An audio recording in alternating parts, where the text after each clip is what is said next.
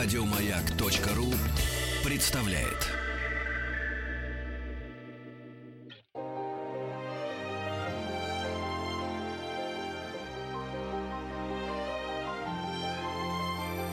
Собрание слов Фёклы Толстой это программа «Собрание слов». У микрофона Фёкла Толстая. И сегодня мы будем говорить об императоре Александре II.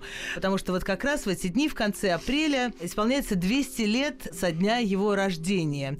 И Государственный исторический музей к этой дате подготовил выставку, которая называется «Александр II. Освободитель». И автор этой выставки, а также заместитель директора Государственного исторического музея по научной работе, лауреат Государственной премии Андрей Дмитриевич Яновский Высоцкий у нас сегодня в гостях. Добрый вечер. Здравствуйте. Так вот, мы сегодня, собственно, с вами будем говорить о личности Александра II, которой вы занимаетесь уже давно, много лет, и, и сказали даже, что это один из любимых ваших, э, ваших императоров.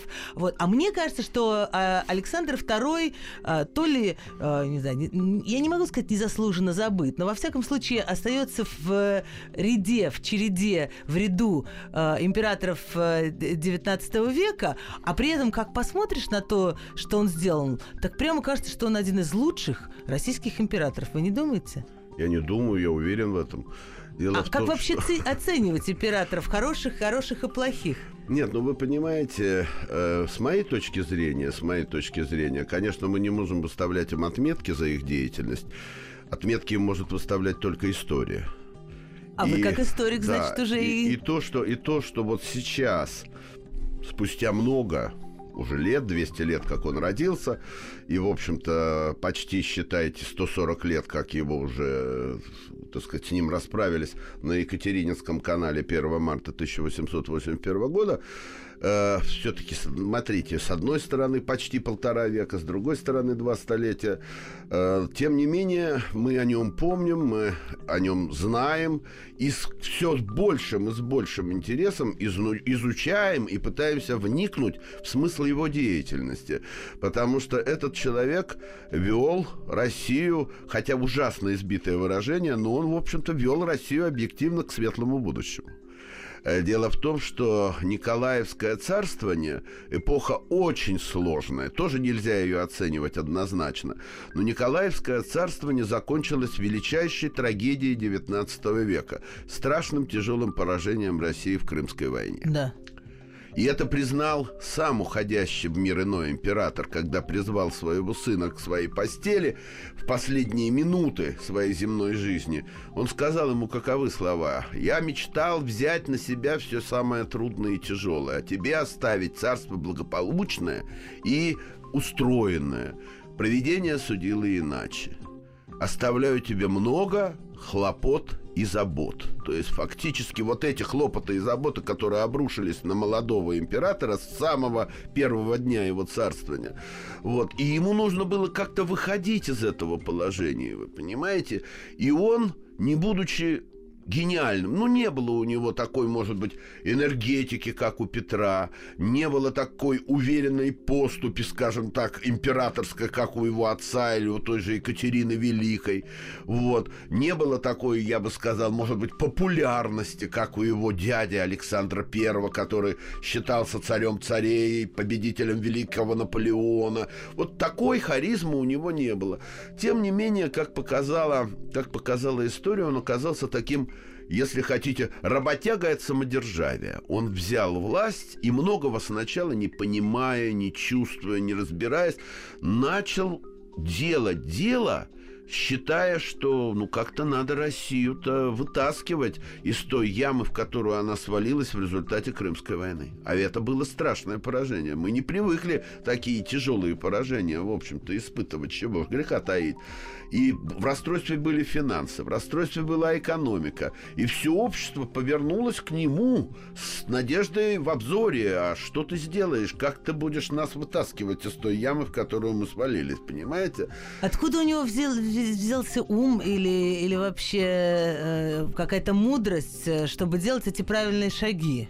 Знаете, какая интересная штука. Тут даже не мудрость и ум – Ну, элемент, наверное, какой-то, безусловно, сыграл роль просто инстинкта сохра- самосохранения, потому что отец ведь помимо вот этих вот печальных слов «оставляю тебе много забот и хлопот», сказал еще одну фразу. Он уже теряя сознание, можно сказать, уходя в мир иной, он вы, выпростал из-под шинели. Кстати, он действительно вел, был аскетом Николай I. Он лежал, спал на железной солдатской кровати, накрывался солдатской шинелью. То есть он, ну, извините, некоторые, может быть, так сказать, бомжи сейчас так живут, как жил он, да, совершенно верно. Но ему не нужно было ничего. Он действительно по-своему очень любил Россию, болел за нее. Так вот этот Николай I, выпростав из-под шинели могучую свою лапищу, сказал, обращаясь к своему сыну, последними словами его было «держи все, держи все», и из последних сил сжал кулак. То есть что это имелось в виду? Он ему давал посыл. Главное ну, мы так Николая Главное, воспринимаем, что он вот так держался. Да, главное, ну, кстати, Николай тоже, я, еще, я уже сказал, фигура очень сложная. Безумно сложная фигура. Потому что вот мы его привыкли, Николай Палкин, Николай Да, Палкин, да, как да. вот очень наш, ничего подобного. У него, между прочим, была, э, было это даже не прозвище, это так же, как вот Александр Первый, благословенный, Александр Второй, освободитель, Александр Третий, миротворец. А кто знает, что Николай Первый и звали его Незабвенный? Его действительно трудно забыть, потому что он очень много в свое, в свое 29-летнее царствование понаворочил. Вот, так что он незабвенный, действительно. Но, в общем-то... Но это, это не забыть, оно может быть с разным Вы понимаете, с в разным чем дело? Он вкусом, был, да. он был, на самом деле, он был человеком, безусловно, бесспорно честным, и он думал, что то, что он делает для своей родины, для своего отечества, что так и должно быть, что он правильно все делает. Это же проблема Он очень многих это правителей. делал. Нам Он очень известна эта это проблема. делал, понимаете? когда правитель искренне считает, что он делает лучше, Вот, это а его- иногда получается как, как всегда. Но, тем не менее, ведь он, фактически собрав... В его царствовании было 11 к- секретных комитетов, которые по-разному, по времени, э, с точки зрения э, идеологии, если хотите, все готовили отмену крепостного права. 11 комитетов занимались, подступали, подходили к решению этой проблемы. Значит, все-таки в сознании Николая была необходимость, что надо с этим что-то делать. Чего же он не сделал-то за 29 лет? Вот понимаете, какая штука? Не нашел компромисса. Ведь любая реформа это компромисс. Можно, конечно, нарубить дров, да, как бывало не раз в нашей истории. Вот ему ведь важно было, чтобы были и овцы целые, и волки сыты. Это правда сложно. Вот Александр, а, и потом он все брал, старался взять на себя. Вот это тоже такая своеобразная была особенность Николая. Он считал, что он все знает, все понимает, он знает, что нужно народу, как себя вести с народом, как себя вести с дворянством, как себя, какие, так сказать, правила игры писать для всех, для этих, и тех, и, и тех, кто снизу, и тех, кто сверху. А вот Александр, придя к власти, он ведь не был реформатором, и более того, он даже не был э, по своему сознанию, менталитету, он не был либералом.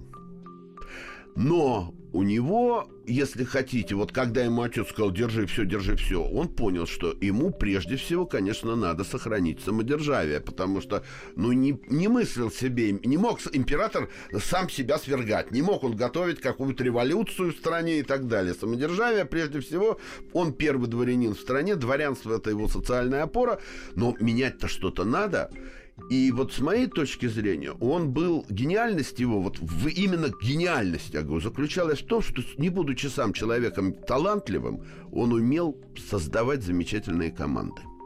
Потрясающе. У него был нюх на людей. Он окружил себя не вот теми людьми, которые слепо смотрят тебе в рот и бросаются по первому твоему плевку исполнять твои Да. указания, приказания, лишь бы барин был доволен. Вы понимаете? Нет. Ему такие... Он готов был спорить, он готов был обсуждать, он готов был отстаивать свою точку зрения. Или ему доказывали, что он не прав. И вот это наше нынешнее представление о разумном каком-то прогрессивном руководителе. Совершенно точно. И вы понимаете, и вот таких людей он вокруг себя собрал. Это были люди очень любящие Отечество, верные, верные самодержавию, но люди, думающие о будущем страны и понимающие, что в таком режиме, в такой системе координат страна дальше не может развиваться. Не может. э, Это может очень плохо для нее закончиться. И это были действительно прогрессивно мыслящие люди. В основной своей массе, конечно, это были чиновники. На 99% государственные чиновники, Да. но талантливые чиновники, но честные чиновники. Вот. Это были представители дворянства, но образованного дворянства. Понимаете, Тут много чего вот, накручивается. И вот такие команды он создавал. Андрей Яновский э, блестящим рассказом об Александре II. А, вот когда вы говорите такие, но образованные, но Да, честные, да. может быть, это мы, как современные историки, уже э, глядя на это, нам, нам они нравятся, и вот мы их э, говорим, что чиновники, но, но образованные. Как понять это э, в то время, когда ты живешь? Э, ведь это же последующая оценка, что все случилось хорошо. Вы понимаете, в чем дело? А у Николая что? Как- Он как, были как все понять, я вам скажу. Вот э, проходит там реформа. Конечно, на следующий день Хорошо она прошла? Да хороший он компромисс нашел относительно того, что Нет, отец его сомневался. том- нет, ну по сравнению с тем, что вообще близко ничего не было, конечно, реформа дала очень много, но прежде всего она дала просто крестьянам личную свободу. Да. Это великое завоевание, хотя бы потому, что их перестали проигрывать в карты, менять на собак и лошадей, разлучать семьи, вообще там, я не знаю, продавать. И проиг- Ну, это вот невозможно себе представить. Люди были какой-то разменный... Люди были расходным материалом. Понимаете? И вот это было отметено сразу. Другое дело, что да, были проблемы там с выкупной оп- операцией, временное обязанное состояние растянулось на 20 лет, даже больше. Потом в результате этой затянувшейся выкупной операции народ выплатил за полученную землю в 4 раза больше, чем она реально стоила. Это все, да, это все ее, скажем так, недостатки, как э, любит повторять э, мой добрый, хороший товарищ и коллега э, Сергей Мироненко. Э, он, это была великая, но неудачная реформа. Вот понимаете, она не была такой, скажем так, э, предусмотревшей все нюансы, но это была отмена крепостного права. Она действительно была великой. Сам факт ее свершения и второе, она потянула за собой, как э, паровоз тянет вагончики, Да. кучу других реформ в других областях. Она как бы дала понять обществу, нет, ребята, нельзя, так сказать, как бы вылечить э, голову, а весь остальной организм у тебя больной, там, понимаешь, все больное, кроме головы. Поэтому приходится лечить там желудок, приходится лечить и ч- сердце, приходится Да. другие части тела, чтобы организм мог как-то гармонично, нормально существовать. Вот так же получилось и с этой реформой. Э, Самое страшное зло было отменено, крепостное право. А вслед за этим стало понятно, что в сложившейся, скажем, э, судебной системе существовать нельзя, местное управление никуда не годится. Ну, доходило до того, вот в частности, э, один из моих коллег рассказал, просто привел просто потрясающий се- пример, э, скажем, по судебной реформе. Ну, потрясающе, более впечатлить э, невозможно, когда э, э, Виктор, Ви- э, Виктор Никитич Панин, министр юстиции, Так. министр юстиции, попал в неприятную ситуацию. У него там дочка затеяла какую-то судебную тяжбу. Вот он как раз был министром юстиции в последние там э, где-то э, 15 лет царствования Николая и чуть-чуть перешел там на, на- царствование Александра. И вот Николаевское царствование, он, будучи министром юстиции, никак не мог разрулить и э, помочь своей дочке решить эту судебную проблему. Он, министр... Ох, сейчас бы в России это да решилось бы подождите, за секунду. Вы не слышали, не слышите, чем это все закончилось? Так, чем? Он пошел к начальнику департамента собственного министерства, Да. вот собственного министерства, начальнику департамента, и принес ему в конверте 100 рублей. Он дал взятку начальнику департамента собственного министерства, чтобы тот это дело продвинул. Вы можете себе такую картину сейчас представить? Вообще это, это просто не просто глупость, это уже какая-то глупость, возведенная в абсолют. То есть, когда министр дает своему подчиненному взятку, чтобы тот хоть чего-то сделал. То есть это не то, что чтобы решил его дело в нужную сторону, а чтобы Нет, вообще чтобы что-то сделать. закончить дело, ну, ну, нельзя больше. Там оно тянулось то ли 5 лет, то ли еще того больше. Просто вообще ни к какому результату не приводило. Понимаешь? Нет, сам факт, что ну, своего департамента, своего министерства. Но с другой вот- стороны, приятно, что есть какие-то вещи, которые в России работают незыблемо. Нет, это не просто не- Это вы деньги знаете, в конверте. да вот. перестаньте, я Вот думаю- хоть в середине 19 века, хоть сейчас хорошо вы знаете, работает. я вам скажу вот стабильность, такое. она я и думаю, есть стабильность. Я думаю, я думаю, что така- такой кульбит даже в наше непростое время был бы не во- чтобы министр своему подчиненному взятку давал. Как-то мне это не... Нет, ну не- сейчас это бесплатно делается, просто по звонку. Сейчас Вот. в другую сторону Вот. носят деньги. В другую сторону вертикаль Ну, работает ну, хорошо, ну, в другую сторону. Я понимаю, но ну, не до такой степени, как говорится. Нет, ну вот эти все примеры, действительно, которые мы сейчас с вами шутим, улыбаемся, это естественно, но стало ясно, что Россия не может продолжать жизнь по тем правилам игры, которые были э, при Николае Первом. То Да. есть все, вот так жить нельзя. И поэтому начались перемены.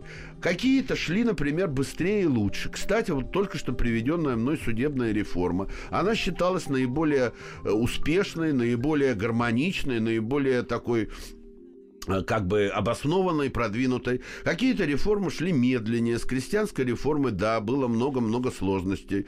Были прогрессивные подвижки на линии финансовых реформ. Военно-морская, военная реформа и морская реформа, они считаются наиболее удачными, потому что их курировали и следили за их организацией и проведением выдающиеся люди того времени. Это брат императора, великий князь Константин Николаевич, которого называли красным князем, но он действительно был человеком очень прогрессивных, просто неожиданно прогрессивных для романовской фамилии взглядов. Это был Дмитрий Алексеевич Милютин, выдающийся государственный деятель 19 столетия, который курировал вопросы проведения военной реформы. Вот и наш, в общем-то, ну, во многом успешность, скажем, русско-турецкой войны конца 70-х годов, это был уже результат проведенной реформы военной области. То есть, я говорю, успехи были. Ну, конечно, сказать, что, ну, вообще, наверное, в такой огромной стране, э, как наша, абсолютного успеха, э, наверное, не бывает. Кому-то хуже, кому-то меньше досталось, кому-то больше.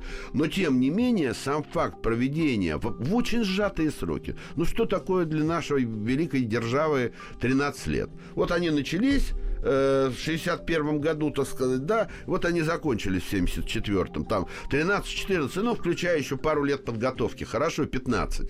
Вот это все, если даже мы вместе возьмем в совокупности, полтора десятилетия для такой державы, мы же не Люксембург, не Дания, не Абсолютно. Португалия, понимаешь, это же, там, может, только узнали где-нибудь на Дальнем Востоке, что там в Петербурге что-то Э, точно. Спустя несколько лет, Да. да, как это бывает. Можно я спрошу? Э, г- В гостях у нас сегодня Андрей Яновский, э, блестящий оратор, э, историк, э, автор выставки об Александре II в Государственном историческом музее. Я хочу вас спросить, как историка, не будем лезть в современность, как часто должны быть вообще в стране реформы? Вы знаете, что значит как часто? Ну вот вы говорите, часто? Вот, вот вы говорите, да. назрели ли Да, реформы. да, Значит, да. что, Николай их не, про- не проводил, Понимаете, а до этого, когда вам были ска- реформы, как вообще, или что? или так. бывает, что не, не реформами, а какими-то другими э, способами жизнь меняется и становится более подходящей под Понимаете, я вообще день? считаю, что э, просто так, вот, бессмы- вот бессмысленно проводить реформу ради реформы. А давайте что-нибудь изменим, давайте Но что-нибудь также поправим. бессмысленно не понимаете? реформировать, чтобы ничего Да, не если ты реформировать. видишь, что это... Ну, я считаю так. Если у тебя велосипед прекрасно ездит, его нет необходимости чинить.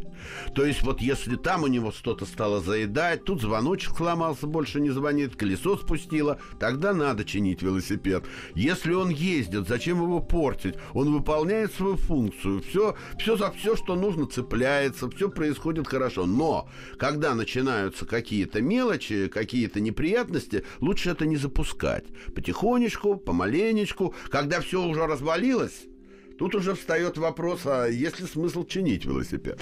Вот. Но в данном Я конкретном все пытаюсь случае ваш, я не могу вам с сказать велосипедом применить на периодичность. 19 век русской Значит- истории. Я пытаюсь понять, вот Николай вообще проводил какие-то реформы Николай I? Или скорее нет? Все то, что, при- что, все то, что предшествовало э, всхождению Николая на престол, то, что мы знаем про, про декабристов, про общество и так далее, так далее. Это что, только Александр II разрешил нет, вот эти проблемы? Нет, категорически Или все-таки нет. Сложнее? Николай I проводил реформы. И проводил реформы колоссальные, очень значимые. Другое дело, что, конечно, реформы 60-х, 70-х годов затмили то, что делалось при Николае. Выдающиеся финансовые реформы Конкрина, например. Егор Францевич Конкрин, с моей точки зрения, один из самых великих министров финансов за историю Российской империи. Ну, наверное, вот действительно Конкрин, если мы берем первую половину века, века Витте, если мы берем вторую половину века, но во всяком случае... А что эпохи- сделал Конкрин? вот. Вы понимаете, он просто финансы, э, э, как бы вам сказать, организовал, систематизировал, выстроил. Они перестали быть, они перестали быть, ну вот пустой макулатурой, так сказать, там деньги. Вот, э, то есть, э, ведь очень важно. Просто каково- привел в порядок, Да, в привел в порядок. Он навел порядок, Вот да. тебе Или, реформа, например, привести в реформа порядок. государственных, да, привел в порядок финансы. Вот. Более, более четко организовал контроль за финансовыми тратами и расходами. Ведь это тоже очень важно. Не по принципу возьми вон там в тумбочке сколько унесешь. Вот. То есть вот отчетность появляется и так далее. Или, например, реформа государственных крестьян, выдающегося э, деятеля российской истории первой половины века графа Киселева. Или, например, кодификация законов, которая продолжалась, началась при Александре Первом, продолжалась при Николае Втор- э, Первом э, Спиранским. То есть, конечно, делалось очень многое. Очень многое делаться начало при Николае, но то, что сделал Понимаете так, э, те реформы, делавшиеся при Николае, они систему каким-то образом, да, улучшали, стабилизировали, э, безусловно. Но то, что было сделано при Александре II, ну, они перевернули страну. Это была уже другая страна. Это, кстати, классики марксизма-ленинизма в лице того же Ленина признавали. Это был шаг буржуазной монархии. То есть до этого страна была феодальной, она была такой, в общем-то, действительно запущенной во всех отношениях, да.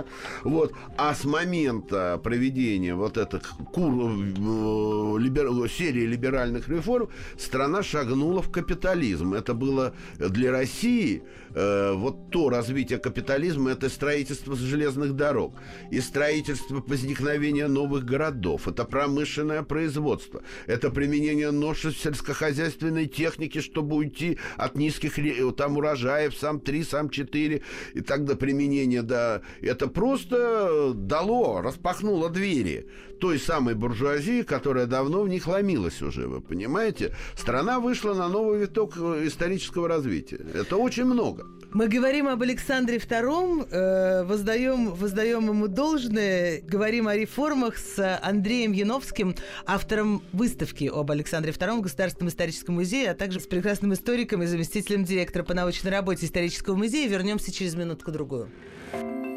Собрание слов Фёклы Толстой Это программа «Собрание слов». У микрофона Фёкла Толстая. И я сегодня расспрашиваю своего гостя Андрея Яновского об Александре II. Дело в том, что в эти дни э, отмечаем мы 200 лет со дня рождения этого императора, э, освободителя. Ну вот говорили уже как раз о, о главной реформе об освобождении крестьян. Э, мне хочется понять, спросить вас, как была ли это заслуга именно Александра? Вот вы говорите, что прошла одна реформа, другая, третья, четвертая. Ведь, как мы сейчас, э, наверное, не только сейчас мы понимаем, очень важно координировать, соотносить, что у тебя в этой сфере происходит одно, а в этой другое, а в этой третье. Вот был ли у Александра II такой, так сказать, какой-то системный аналитический ум, который позволял, да, нужных людей на разных местах, но как-то соотносить?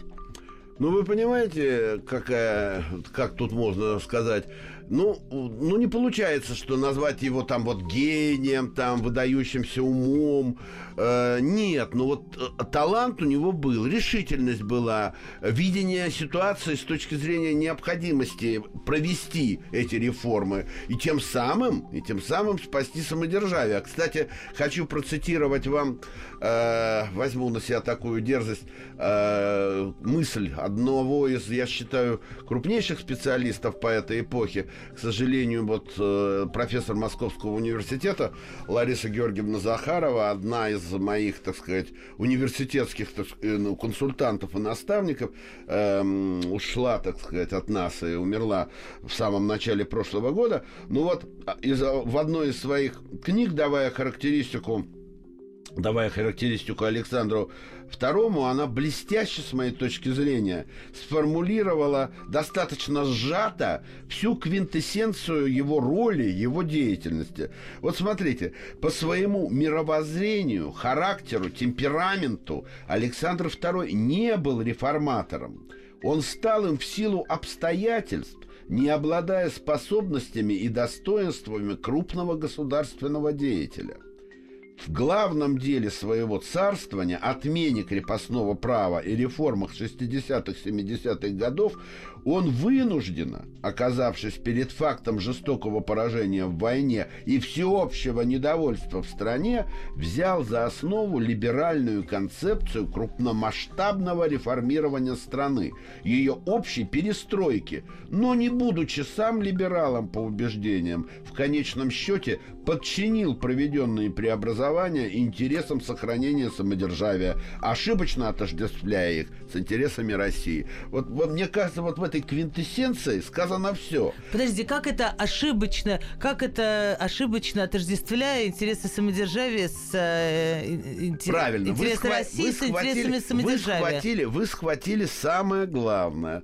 Да, может быть, из всей этой формулировки... Если это не советская формулировка, вот, тогда я не из понимаю. всей этой формулировки... Нет, это советская, конечно, формулировка. А, тогда но из всей понятно, этой тогда формулировки понятно. вы обратили внимание, действительно, может быть, то, о чем я начинал говорить.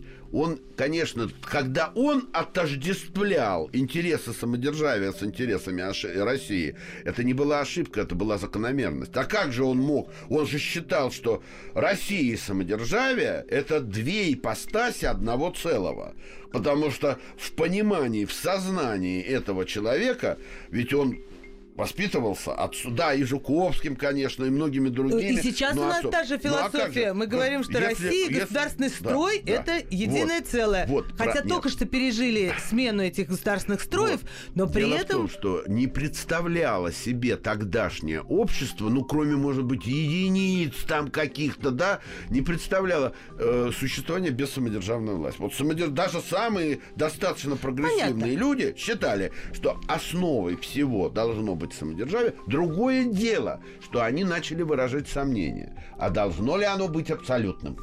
Вот это очень существенный момент. А должно ли оно Вот быть абсолютным? англичане раньше Да, выразили понимаете? сомнения, и до сих пор у них самодержавие благополучное. Да, Я знаете, что да. еще хочу вас спросить? Исходя из этой цитаты, которую вы сказали, что э, после поражения, да, Да, и после, после не- и, и- и- и- из-за недовольства, вот поражение и недовольство, поражение в войне и недовольство привели Александра, не хотящего реформ, да, ну, т- ты, Скажем хоро- так, хорошо, э, не готового не ним, готового, как не бы, да. либеральных взглядов, сейчас Нет, не, не нет, будем, нет, неважно, да, да, да. привели его к необходимости. Вот, Это привели. что же значит? Что поражение в войне и недовольство граждан полезно для государства?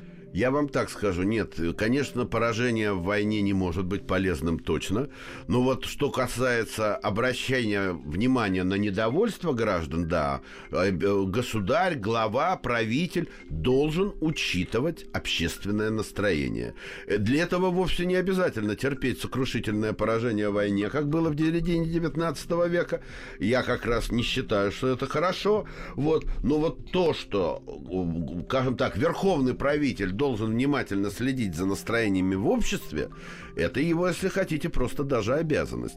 И то, что для императора было очевидным на тот момент, это правда для него было очевидным. Вот он бы правильно, мы уже говорили, он не был так проникнут либеральной идеей, он не был готов к проведению реформ в момент своего восшествия на престол. Да. Некоторые даже больше э, считали, что он к моменту восшествия на престол по многим вопросам имел взгляды более консервативные, нежели его отец. Это вообще с ума сойти. То есть он был консервативнее самого Кто же Николая. так пере- перековал? Обстоятельства. Вот об этих-то обстоятельствах мы с вами все время и говорим. То есть он увидел, что ситуация настолько плоха, что прежде всего опора, социальная опора самодержавия, дворянство уже оно недовольно. По большому счету, да, народ его беспокоил, но прежде всего на кого делает ставку самодержец? Элита. Сейчас это называется Это элита. элита. я понимаю. Но дворянство тогда было, как вы понимаете, очень и очень разнослойным. Были дворяне, у которых было там, там пару крепостных девок, э, какая, какой-нибудь там э, этот самый ку- кучер, вот, с тремя, с пятью таких было тоже много, Пулькирия Ивановны всякие, да. Были дворяне, да, были дворяне, у которых были сотни тысяч крепостных, понимаете, да? И, конечно, вот найти компромисс, чтобы... э, Но для императора важны были эти и другие, потому что все равно эти дворяне, это э, э, э, элита, ну, конечно, к дворянству со- сословию как-то не очень подходит, вот, потому что... Нет, это я на нынешний язык да, это, перевожу. совсем- это уж очень на нынешний. Вот. Но во всяком случае, конечно, дворянство. Далее, конечно, безусловно, император не может считаться с мнением духовенства и купечества. Купечество по тем временам, читай, буржуазия того времени, безусловно, потому что, ну а как вот этот механизм экономически будет функционировать? Потом были уже своего рода и фабриканты, и заводчики, с их мнением тоже нельзя не считаться. Вот. А они были недовольны сложившейся ситуацией. Оно было для них как-то невыгодно. И поэтому действительно все взоры, как писали многие из современников, там Николай Шелгунов, то все взоры обратились в сторону молодого монарха с надеждой, уж он-то начнет исправлять ситуацию, уж он-то укажет какой-то более правильный путь. То есть его обстоятельства заставили Понятно. стать реформатором. Скажите он мне, реформатор по неволе. Реформатор Вот, по неволе, да. Вот мы ответили. Так, так может оно и Да. к- и, и к лучшему, что обстоятельства иногда Да. заставляют. Это вот Да, к вопросу о пользе поражения или недовольства. Э, Вы сами э, лично, как, как историк, видите какие-то ошибки в том, что он делал? Нет, ну это, конечно, но опять же, вы понимаете, надо, наверное, опрокинуться туда на 150 лет Ну назад. вот что неправильно он сделал? Вот.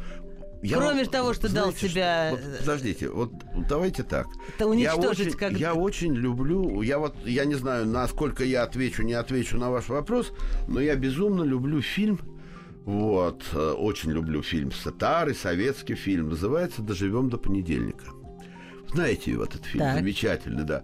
Вот там гениально, когда учитель истории, которого блестяще сыграл Тихонов, вызывает ученика к доске, и тот ему начинает рассказывать историю, значит, там, вот тот-то, тот-то деятель. Он не учел этих обстоятельств, он не понял сложившейся ситуации, он не разобрался, он не дал, дал неправильную оценку. Да. Здесь он не довел до конца, там ошибся. И Тихонов его прерывает. Ты, говорит, садись. Ты молодец, учебник прочитал, параграф выучил, все хорошо. А дальше он говорит, вы знаете, ребятки, у меня складывается такое впечатление, что до нас с вами в истории орудовала шайка двоечников и второгодников.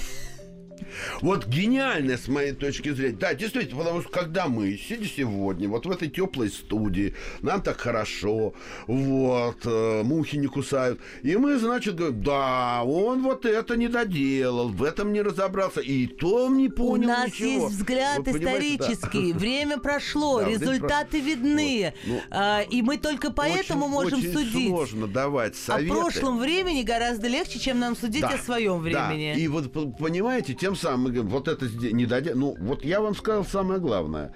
Многие его реформы, вот самое главное, если э, объединить все в одну кучу, многие его реформы, скажем так, доведены до конца не были. Они э, такой незавершенкой оказались, понимаете? Вот не получили логического завершения. Кто-то может сказать, ну вот вишенка на торте не состоялась, когда он собирался э, предложенную Лорис Меликовым как бы конституцию в кавычках, я подчеркиваю, не надо воспринимать ее как конституцию. А то уже мне тут некоторые товарищи говорят, а вот когда он хотел принять, ваши коллеги, кстати, что на меня просто ужас, э, когда он хотел принять вторую, говорит, переделанную конституцию, я говорю, простите, какую вторую, какую переделанную? А что в России была конституция, которую отредактировали, переделали, которую должен был принять Александр? Да сроду ее не было никакой. И то, что да мы еще называем... само слово Конституция было ругательным да, ну еще, вот еще долго очень. Еще при Николае... Попробовал бы при Николае Первом кто-нибудь бы сказать слово Конституция. Это даже, извините, в отношении больного-то так в шутку употребляли. У больного очень какая-то Конституция. Это, да, да, не такая. За что говорю, о, не надо, ну давайте как-нибудь иначе, да. Вот, не надо что-то. Конституция как-то, да. Вот, э, поэтому Конституцию мы берем в кавычку. Это даже сам Александр III человек очень консервативных взглядов. Очень консервативный. Преемник Александра II, его сын.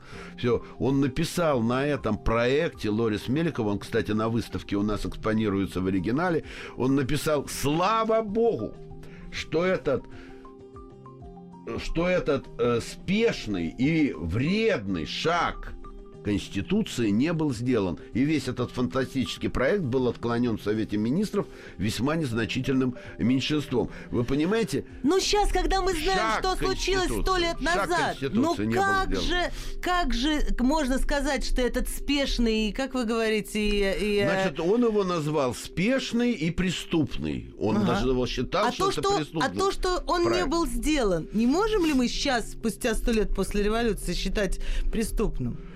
А, тот? Нет, ну... Я, я просто говорю, что... В глазах Александра Третьего, ну, вы не забывайте, что... Если бы у нас была Конституция, есть, знаете, может быть, у нас Одессе, не было бы революции. В Одессе говорят, есть две большие разницы, да? Да. Вот, это шутка такая у них. Вот, так я вам скажу так. Есть очень существенная разница между, например, э, Михаилом Тариеловичем Лорис Меликовым, человеком тоже непростым, неоднозначным, все, и Константином Петровичем Победоносцевым. А наставником Александра Третьего был Победоносцев, а уж если совсем в корень смотреть, в детство и юность, наставником нашего героя Александра Второго был Василий Андреевич Жуковский. Вот это и очень, вот это, это очень извините, важный корень, в котором... где Жуковский и где Победоносцев, да. это совсем не одно и то же. Напомню вам, что мы говорим об Александре Втором, 200 лет со дня рождения этого императора-освободителя мы отвечаем в конце апреля, и наш разговор сегодня с Андреем Яновским, заместителем директора по научной работе исторического музея и автором выставки об Александре II, которую сейчас можно посмотреть э, в историческом музее. Сейчас вернемся.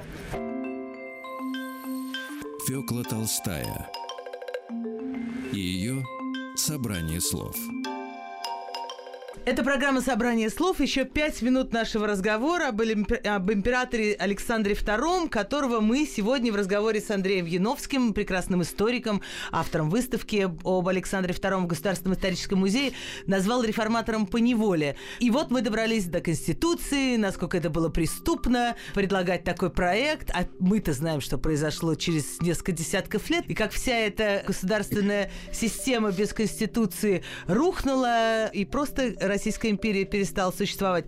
У меня вот какой вопрос. О финале жизни Александра II. Не кажется ли вам, что важнейшая ошибка Александра II в том, что случилось с ним, как он кончил свою жизнь? Виноват ли он? Несет ли он ответственность за то, что такого рода вещи произошли? Ну, вы понимаете, какая вещь. Я не хочу ее тоже идеализировать, боже упаси.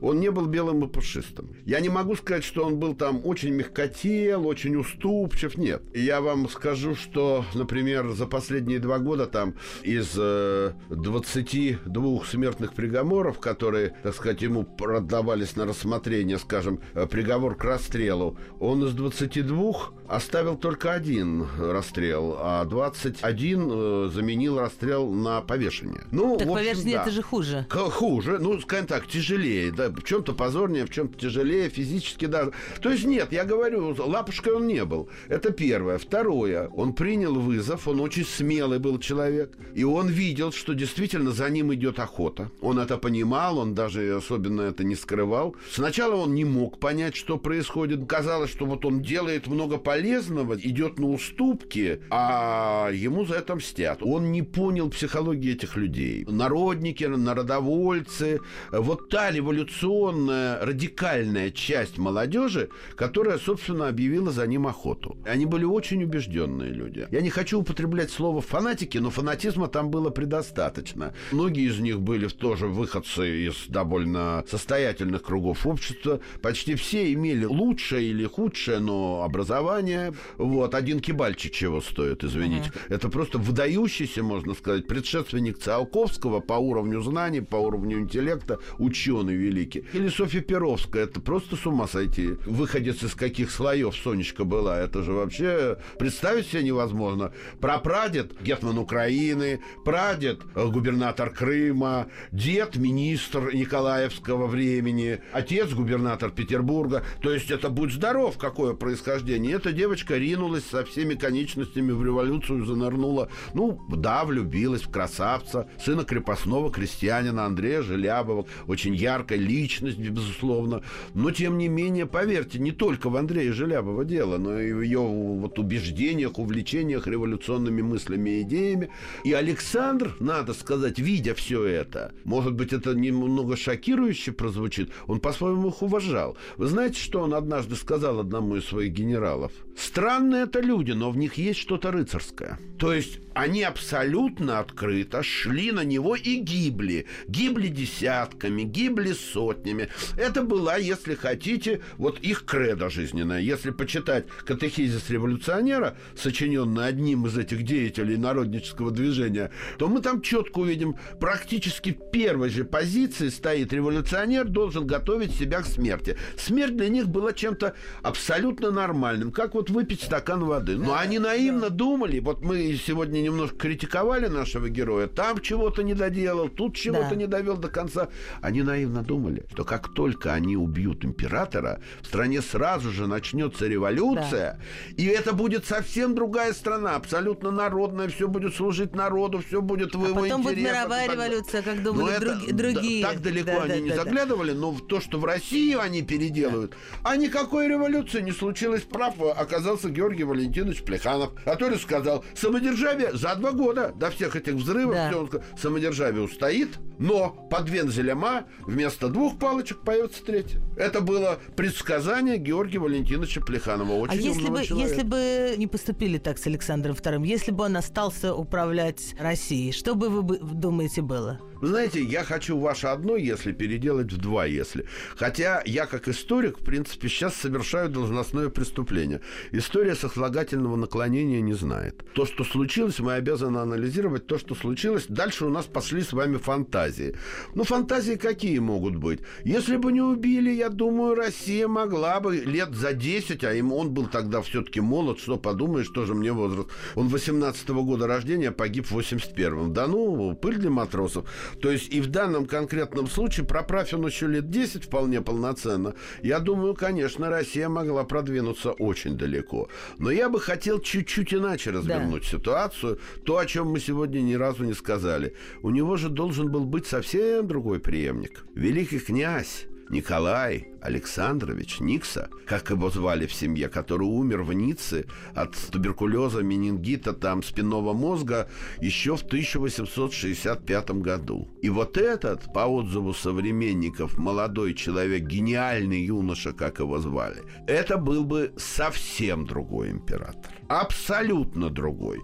Потому что у него и образование было, ну, практически по тем временам невероятное. И сам по себе человек, он был очень способный, очень умный, развитый, утонченный человек. Ну, его, я говорю, Надежда России, гениальный юноша, великий там европейский принц. Какие ему только эпитеты э, люди его знавшие не давали.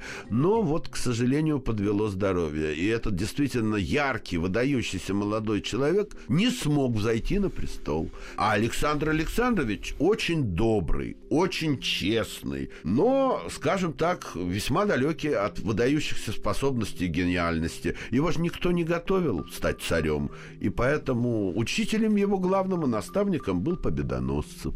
Да, мы его сегодня уже упоминали. Спасибо большое. К сожалению, наше время истекло. Мы говорили сегодня об Александре II. Если вы хотите что-то подробнее, посмотрите на прекрасные выставки в Государственном историческом музее. А я благодарю Андрея Яновского, автора этой выставки, за блестящий рассказ. Спасибо большое. Вам большое спасибо.